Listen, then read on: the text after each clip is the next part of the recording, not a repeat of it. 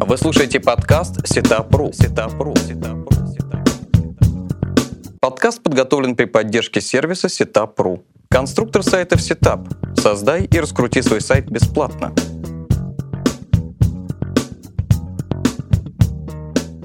Здравствуйте, это подкаст Setup «Как раскрутить бизнес в интернете» и я его ведущий Алексей Пучков.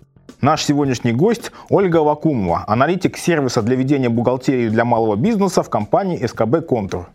Э, Ольга сегодня будет э, беседовать с нами по скайпу, поэтому возможны некоторые технические шумы, но я надеюсь, что все будет хорошо.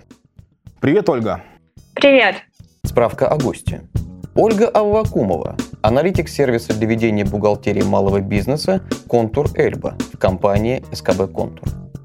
За три года работы в компании Ольга проконсультировала несколько тысяч индивидуальных предпринимателей и написала более сотни бизнес-статей. Окончила Уральский федеральный университет по специальности налоги и налогообложение. Э, любая коммерческая деятельность э, в интернете и не только подразумевает ведение бухгалтерского отчета. Сегодня мы поговорим о том, э, какие тонкости нужно знать именно интернет-предпринимателям при приеме платежей онлайн и при использовании электронных кошельков. Ольга, скажи, почему нельзя принимать оплату от клиентов на личный электронный кошелек и нужно заводить кошелек для компании? А, способ расчета через электронные платежные системы, безусловно, является одним из самых популярных среди интернет-бизнеса. Средством расчета являются электронные деньги, которые хранятся в так называемых электронных кошельках. А, вся работа с электронными деньгами регламентируется серьезным документом. Это закон о национальной платежной системе. И согласно этому закону в бизнесе можно использовать только специальный тип электронных кошельков, корпоративный. А, на самом деле всего существует три типа электронных кошельков. Это анонимный, это обычный электронный кошелек, который может себе завести каждый человек. А, при переводе на него платежи не идентифицируются, но остаток электронных денег на кошельке не должен быть больше 15 тысяч рублей. И есть еще лимит по переводам 40 тысяч рублей в месяц. Кроме того, что использование такого кошелька в бизнесе не соответствует закону, вы просто не сможете с ним работать, когда лимиты ваших оборотов будут выше 15 тысяч рублей. А для физлиц существует также еще другой тип электронных кошельков. Это персонифицированный кошелек. Он более серьезный, заводится с документами, удостоверяющими личность, и при переводе денег на такой кошелек каждый платеж тоже проходит идентификацию – Здесь лимит оборота выше, на кошельке допускается остаток не больше 600 тысяч рублей. А, здесь, казалось бы, можно было бы схитрить и использовать такой кошелек в бизнесе, так как обороты позволяют. Но риск, что вас а, заметят, еще больше. Так как все платежи идентифицируются, обороты по кошельку можно проконтролировать, и большие суммы будет сложно не заметить. И тогда уже вопросы будут к вам серьезные. Корпоративный электронный кошелек – это единственный вид, который могут использовать а, индивидуальные предприниматели и организации в своей деятельности. А, Наверное, будет интересно узнать, чем он отличается от а, кошельков физлиц и какие для него, для него установлены ограничения. Конечно. Отличие корпоративного электронного кошелька от обычного кошелька физлица заключается в том, что такой кошелек заводится с реквизитами вашего предприятия. И пополнить э, остаток на кошельке, а также вывести деньги с него вы сможете только через расчетный счет. Корпоративный электронный кошелек заводится с обязательным заключением договора с электронной платежной системой, но перед заключением договора заполняется заявка и проверяется соответствие вашего сайта техническим требованиям. А, технические требования у каждой платежной системы свои. Я могу привести самые распространенные. А, это, например, наличие домена первого или второго уровня. А, сайт не должен быть э, размещен на бесплатном сервере, и, как правило, требуется наличие контактных данных на сайте. Это только основные, а, подробнее уже можно узнать непосредственно у платежной системы, с которой вы планируете сотрудничать. Только после проверки соблюдения всех э, условий заключается договор, и вы уже сможете настроить у себя на сайте прием платежей. Угу. Из ограничений какие ограничения установлены для корпоративных электронных кошельков? А, на электронном кошельке может находиться сумма денег а, не более 600 тысяч рублей. Этот лимит установлен с 1 августа этого года. До этого действовал лимит гораздо меньше, всего 100 тысяч рублей. Если на кошельке у вас накопится больше этой суммы, больше 600 тысяч, то деньги будут переведены на расчетный счет фирмы без вашего распоряжения. И еще одно важное ограничение есть, на которое нужно обратить внимание. Расплачиваться с вами электронными деньгами могут только физические лица – расчеты предпринимателей и организации э, между собой электронными деньгами являются вне закона. Э, ясно. Ольга, скажи, а нужно ли сообщать о таком кошельке в налоговую? Или поскольку кошелек привязан все равно к счету, это не обязательно? Нет, это не обязательно. Дело в том, что с мая этого года обязанность сообщать в налоговую об открытии и закрытии счетов в банках, также корпоративных электронных кошельках была полностью отменена. Поэтому предпринимателям никаких уведомлений в контролирующие органы подавать не нужно. Эта обязанность теперь лежит полностью на банках и операторах электронных систем. А теперь более практический вопрос. Э, любая платежная система удержит свою комиссию за использование ее кошельков и так далее. Угу. Как это отражается на отображении выручки в доходах? Ведь э, эту комиссию нужно как-то учитывать. Небольшие компании чаще всего применяют упрощенную систему налогообложения, поэтому я думаю, мы будем говорить про этот налоговый режим. По налоговому кодексу деньги становятся вашими именно в момент оплаты покупателям. Сколько, э, сколько клиент вам заплатил, столько и нужно отразить в доходе. И комиссию платежной системы вычитать из этой суммы не нужно. Налоги нужно платить именно с суммы, которую перечислил клиент, а не с той, которую платежная система пришлет вам после удержания комиссии. По опыту известно, что некоторые бизнесмены рассчитывают налог э, на основании банковской выписки – ну, то есть на основании операций по расчетному счету. Так действительно проще, но это неверно. И для правильного расчета налога, к сожалению, здесь нужно немного заморочиться. То есть получается, что а, использование кошелька чуть менее выгодно, потому что мы платим налог с чуть большей суммы, чем получаем реально на расчетный счет. Нет, не совсем. А, дело в том, что если предприниматель э, использует а, упрощенку с объектом доходы минус расходы, то есть он учитывает расходы угу. при расчете налога, комиссию можно спокойно списывать в расходы. Но там, опять же, есть некая заморочка с датами. То есть комиссию платежная система, как правило, удерживает сразу же, а потом уже предоставляет отчет со всеми транзакциями и размером удержанной комиссии. Так вот, расходы в в целях э, расчета налога мы учитываем по поздней дат. Либо дата, когда удержана комиссия, либо дата, когда подписан отчет с платежной системой.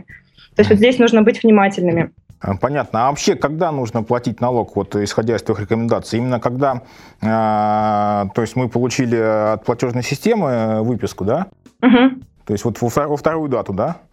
Нет, а, с моментом учета денег там аналогичная ситуация, то есть раз доход считается полученным в момент оплаты покупателем, то и в налоге сумму денег нужно включить также на дату оплаты покупателям, а не на дату, когда а, перечислили деньги на расчетный счет. непосредственно получения денег на кошелек, да? Да, именно в момент получения денег uh-huh. на кошелек и обязательно в той сумме, в которую нам заплатил клиент, без вычета комиссии. То есть вот, ну, давайте на примере рассмотрим, чтобы чуть более понятнее было. Uh-huh. А, к примеру, завели электронный кошелек на Яндекс Деньги, ну просто в качестве примера. А, клиент вам оплатил 1 сентября 5000 рублей. На расчетный счет вы вывели деньги уже в конце сентября. Да и сумма получилась меньше, так как э, Яндекс удержали свою комиссию. Вам налог нужно заплатить именно с 5000 рублей и учесть в доходах э, на 1 сентября 5000 рублей. То есть, когда покупатель фактически перечислил деньги. Угу. А расходы за комиссию в платежной системе нужно учесть на конец сентября, на момент э, прихода денег на счет. Да, получается, раз э, Яндекс удержали комиссию сразу же, отчет uh-huh. уже они прислали позже, в конце сентября, поэтому вот э, датой отчета от Яндекса мы можем списать э, комиссию uh-huh. в расходы. А, то есть некий разрыв дат, я теперь понял. Uh-huh. Да, есть некоторые сложности в этом. Ну, мы поговорили про электронные кошельки, а что uh-huh. ты скажешь о обычных пластиковых банковских картах? Как их подключить, как с ними работать?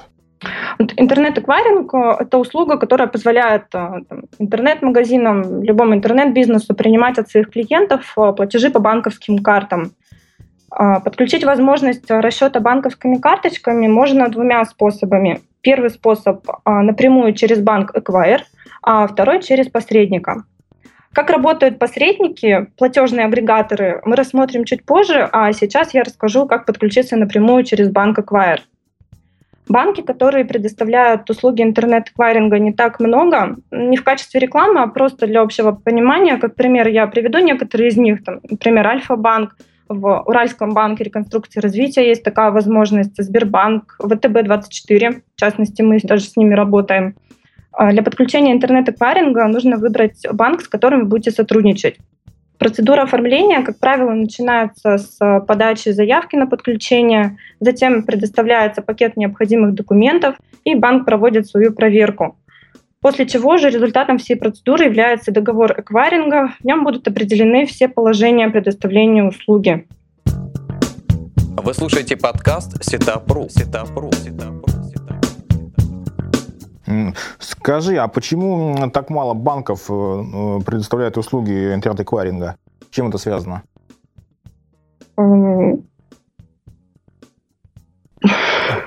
Даже не знаю, что сказать. Ну, это нужна лицензия какая-нибудь э, дополнительная банкам, или... Ну, думаю, да, наверняка есть какие-то технические особенности э, интернет-эквайринга. То есть вообще не у всех банков есть такая возможность. К сожалению, вот уже более подробно я не могу сказать, какие требования к банкам предоставляются. Но вот их как-то почему-то не все сотрудничают. Не все оказывают такие услуги. Э, ясно. А на, на что еще обратить внимание при выборе банка Эквайра? То есть, ну, на что посмотреть? Ты просто перечислила очень крупные банки.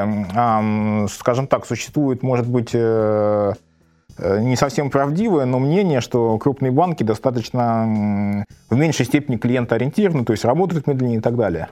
Ну, конечно, да, это не полный список. Ну, на какие преимущества обратить внимание? Ну, прежде это выбирается по оптимальному размеру комиссии. Правило, разми- комиссия взимается в виде процента за каждый проведенный платеж. Ну, 7% комиссии это многовато, при- приемлемый будет не больше 3-4%. Ну, также, конечно, должен быть настроен прием самых э, распространенных банковских карт, Visa и MasterCard, это минимальный набор. А, плюсом будет а, наличие у банка собственного процессингового центра. Процессинговый центр – это организация, которая отвечает за техническое устройство расчетов. Вот, а, это сможет ускорить разрешение конфликтных ситуаций и позволит снизить все-таки цену на стоимость услуг. Также нужно узнать при выборе банка эквайра, взимается ли дополнительная плата за подключение к системе. Большинство банков плату за подключение не берут. Что еще?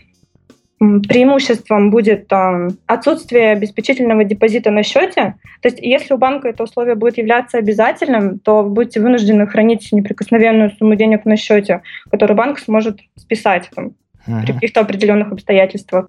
Ну и, конечно, я думаю, круглосуточная техническая поддержка – это тоже немаловажный вопрос, в случае чего она поможет разрешить э, проблему в любое время. Э, ясно. А как платятся налоги с выручки по пластиковым картам? Там принцип такой же, как с электронными кошельками? Да, да. Как бы бизнесменам не хотелось упростить налоговый отчет, но налог все равно нужно платить со всей суммы, которую заплатил клиент. То есть в доходах учитывается вся сумма платежа без вычета комиссии за транзакцию. Там, перечислил клиент нам тысячу рублей, вот с этой тысячи мы должны заплатить налог, несмотря на то, что по факту на расчетный счет нам придет меньше и дата дохода будет такая же, то есть тогда же, когда и клиент и фактически заплатил. Угу. Ольга... Всю инфор... Еще чуть-чуть добавлю. Всю информацию о транзакциях, платежей банк предоставляет, и там можно посмотреть, когда и кто и сколько заплатил. То есть с датами здесь и с суммами не должно быть никаких проблем. Угу. Ну и, конечно же, те предприниматели, которые применяют ОСН доходы минус расходы, комиссию банка также спокойно могут списать э, в расходы на дату утверждения отчета. Угу. Ольга, вот помимо банков и квайров существуют э, некие э, посредники, да, так называемые uh-huh. агрегаторы платежей. Ну, не знаю, Робокас, Асис, деньги онлайн, ну, много их, uh-huh. не буду да. все перечислять. Вот э, не подскажешь, когда лучше обращаться напрямую в банк, а когда к агрегатору?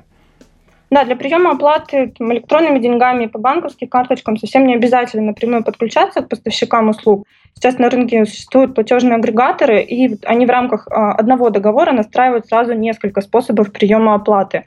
Это самое главное и основное их преимущество. Можно быстро подключиться к онлайн-оплате и не тратить много ресурсов на разработку своей страницы оплаты. Вам не придется готовить э, документы для каждой платежной системы, иметь несколько электронных кошельков, если вы хотите а, своим клиентам предоставить выбор платежной системы. У вас вообще не будет электронных кошельков, по договору с агрегатором все деньги, которые перечислят вам клиенты, будут поступать а, на ваш расчетный счет с удержанием комиссии. За это преимущество, которое сэкономит ваше время, агрегаторы берут повышенную комиссию. Что выгоднее будет для вашей фирмы? Самому завести электронный кошелек, работать напрямую с банком Эквайром или вместо нескольких контрагентов подключиться сразу же к одному агрегатору? Зависит от объема транзакций и количества желаемых способов оплаты, которые вы хотите иметь на вашем сайте. Фирме с крупными оборотами, конечно, выгоднее подключиться напрямую к платежным системам и сотрудничать с банком Эквайром также напрямую, как мы рассмотрели в начале, потому что затраты на подключение, они все-таки окупятся быстрее. А для небольших компаний более привлекательным, наверное, будет агрегатор платежей. Можно быстро и без особых затрат подключить сразу же несколько видов оплаты. Клиент сам сможет для себя выбрать самый удобный из списка и оплатить товар. А затраты на комиссии, наверное, все-таки будут не так значимы. Э, ну, то есть э, здесь надо просто посчитать э, стоимость расходов на всякие юридические вопросы по заключению договоров и поддержке этих договоров с да, платежной системой и, и сравнить с повышенной комиссией агрегаторов. Да, конечно. Что, что выгоднее. А угу. насколько в среднем комиссия агрегаторов выше, чем комиссия банков и квайров? Ну, это несколько процентов, там может варьироваться где-нибудь от 3 до 4 процентов выше, как правило, у агрегаторов комиссия. Ну, то есть солидно получается. Если у нас по картам 3-4, ты говорила, плюс да, еще если, 3. Да, и, то есть, э, э, фирмам с крупными оборотами это, конечно, уже будут суммы настолько значительные, что для них выгоднее уже будет работа напрямую с, посредник, с поставщиками. Ну да. А как вообще работают эти агрегаторы? Они, они сами заключают э, с банками договоры и могут представлять, что ли, вот э, те компании, которые к ним подключаются? Или как это юридически оформляется? А, работают платежные агрегаторы просто. Просто выбираете агрегатора, чьи условия вас устраивают, и подключаете прием платежей. Процедура подключения примерно одинакова. Нужно зарегистрироваться на сайте, пройти проверку на соответствие требований и заключается договор. После проведения настройки на вашем сайте уже начинаете получать платежи. Для покупателя это будет выглядеть э, следующим образом – они там, выбирают товар, например, либо там, услугу на вашем сайте, на интернет-магазине, э, приступают к оплате. Автоматически перенаправляются на страницу платежного агрегатора, где могут выбрать подходящий способ оплаты.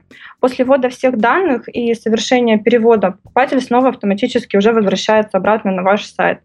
Деньги клиента сначала поступают платежному агрегатору на его специальный счет, а затем уже а, платежный агрегатор за вычетом своей комиссии будет перечислять их вам на расчетный счет. А нужно ли нам проверять, э, существует ли у выбранного агрегатора договоры там, с платежными системами и так далее? Угу. Или если агрегатор известный на рынке, можно об этом не волноваться? А, еще раз, пожалуйста, повторите ну, вопрос. Существует ли что? Агрегатор же сам договаривается с платежными системами различными. Э, вот нужно ли нам, вот как клиенту агрегатора, проверять, есть ли договор у агрегатора с этими платежными системами, или об этом можно не волноваться? Иначе бы агрегатор не работал просто. Ну да, конечно, да, иначе бы агрегатор не работал. Ну то есть вообще пакет документов а, не будет ограничиваться ну, то есть как бы одним договором а,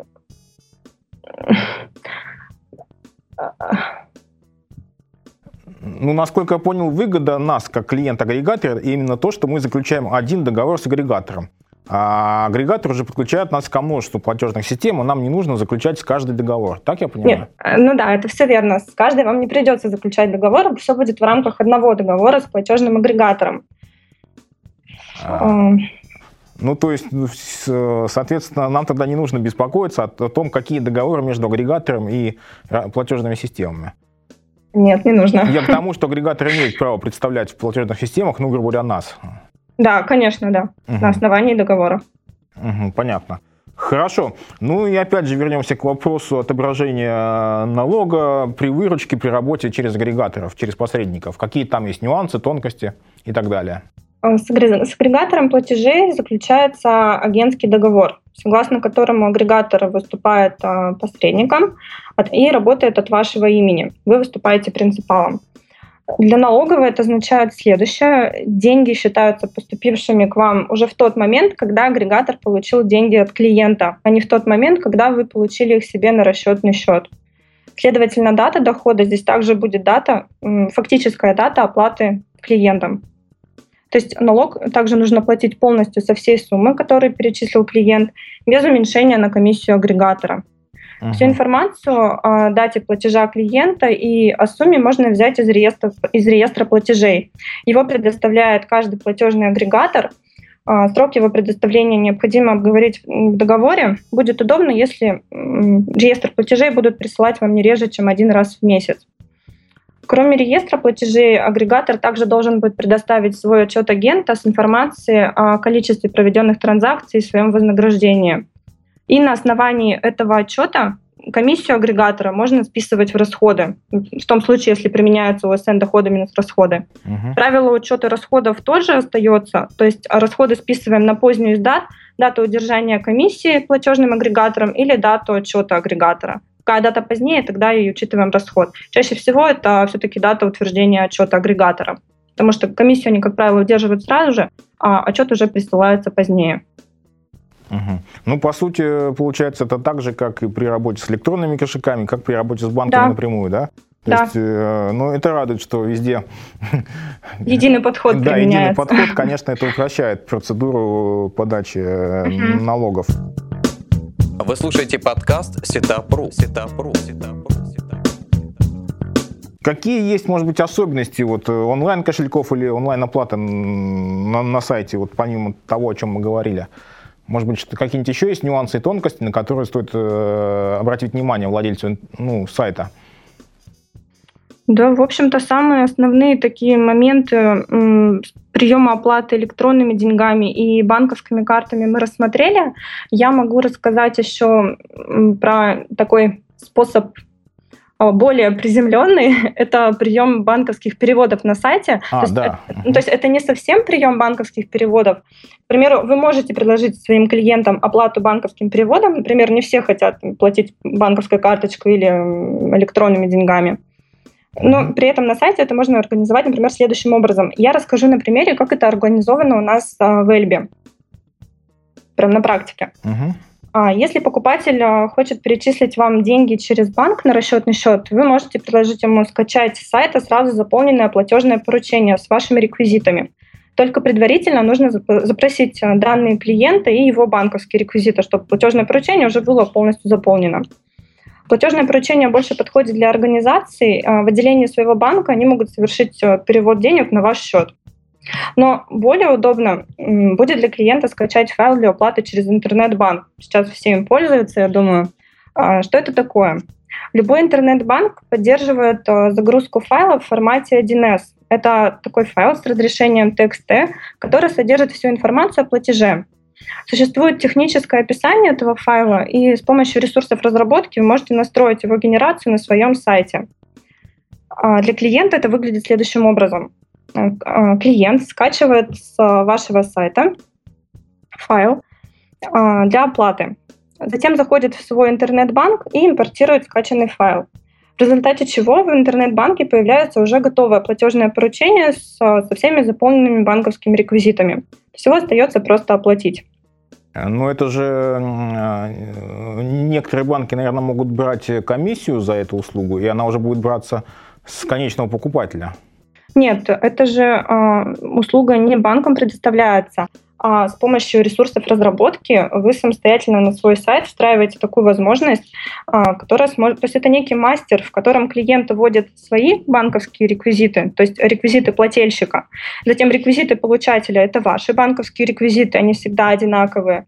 В итоге мы должны получить э, некий файл. Нет, а, это, я понял. Текст формата. Технический угу. вопрос понятно. То есть мы составили определенный угу. файл, он сразу закачался в интернет-банк, и появилось готовое платежное поручение, которое нужно просто, нажав кнопку, оплатить. Да, ну, то есть это некое... Так, вопрос такой, если у меня, допустим, счет в Альфа-банке, ну, я, я покупатель какого-то магазина, э, у меня счет, допустим, в Альфа-банке, а этот магазин имеет счет ну, в Сбербанке. Не будет ли комиссия при такой оплате э, по платежному поручению браться уже с меня, с конечного покупателя?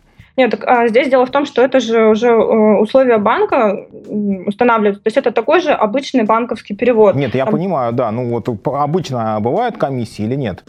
Ну, конечно, да, при переводе между разными банками там взимается комиссия. И эта комиссия уже будет взиматься с конечного покупателя, не с владельца магазина в таком случае, или нет? Конечного покупателя, не с владельца магазина. Ага. То есть, по сути, для клиента это обычный банковский перевод. Угу, я понял, но он Абсолютно. может быть чуть дороже за счет комиссии. Да. Угу. Ну, так же, как любой. угу, другой. Понятно. А, еще про один способ могу рассказать. Он удобен для обычных э, покупателей, физлиц. Э, можно генерировать квитанцию для Сбербанка. Ваш клиент сможет ее скачать, распечатать, прийти с квитанцией в любое отделение Сбербанка и наличными оплатить. Вам поступят деньги на расчетный счет. Угу. Также для... Какой-то вопрос? А я хотела, почему именно для Сбербанка, ага. а не для какого-нибудь другого банка? А, ну, физлицам неудобно оплачивать в любом отделении Сбербанка, потому что там комиссия будет взиматься за перечисление денег вам на расчетный счет. А в Сбербанке абсолютно спокойно наличные деньги в любую кассу и вам поступят. А, понятно. Угу. Вот. А какой еще способ хотела для физических лиц э, подсказать? Можно с банком заключить сотрудничество, чтобы клиенты быстро оплачивали ваши услуги через свой интернет-банк с помощью готовых шаблонов. То есть, э, когда достаточно выбрать э, компанию в каталоге в интернет-банке, указать номер договора и совершить платеж. Я думаю, многие пользуются в интернет-банке этой, услугой и понимают, про что я сейчас говорю. Да, вот, я угу. думаю. Чтобы такую возможность подключить, в банке, как правило, просто открывается расчетный счет, заключается договор о перечислении платежей, и затем банк уже проведет у себя технические настройки, и ваши клиенты смогут еще более удобно перечислять вам деньги. Ну, за свои услуги банк, разумеется, комиссию взимает. И это тоже потребует отдельного договора? Да, это отдельный договор для этого. То, то есть тоже нужно смотреть, э, стоит ли э, овчинка выделки да, в данном случае? Ну да, конечно, но это, я думаю, что многих заинтересует, особенно кто вот с услугами работает. Ну, в частности, вот опять же, у нас в Эльбе э, наши клиенты могут через Альфа-клик оплачивать систему. Угу. Ну да. Ясно, Ольга. Ну, спасибо тебе огромное за интересную беседу. Я думаю, мы внесли ясность во многие вопросы, которые задавали наши слушатели. Напоминаю, это был подкаст «Setup. Как раскрутить бизнес в интернете». Я, его ведущий Алексей Пучков и наш сегодняшний гость Ольга Аввакумова, аналитик сервиса для ведения бухгалтерии малого бизнеса в компании СКБ «Контур». Большое спасибо за внимание. Спасибо, Ольга. До свидания. До свидания. Всего доброго. Вы только что прослушали подкаст Сетапру. Сетапру. Сетапру. Сетапру. Сетапру.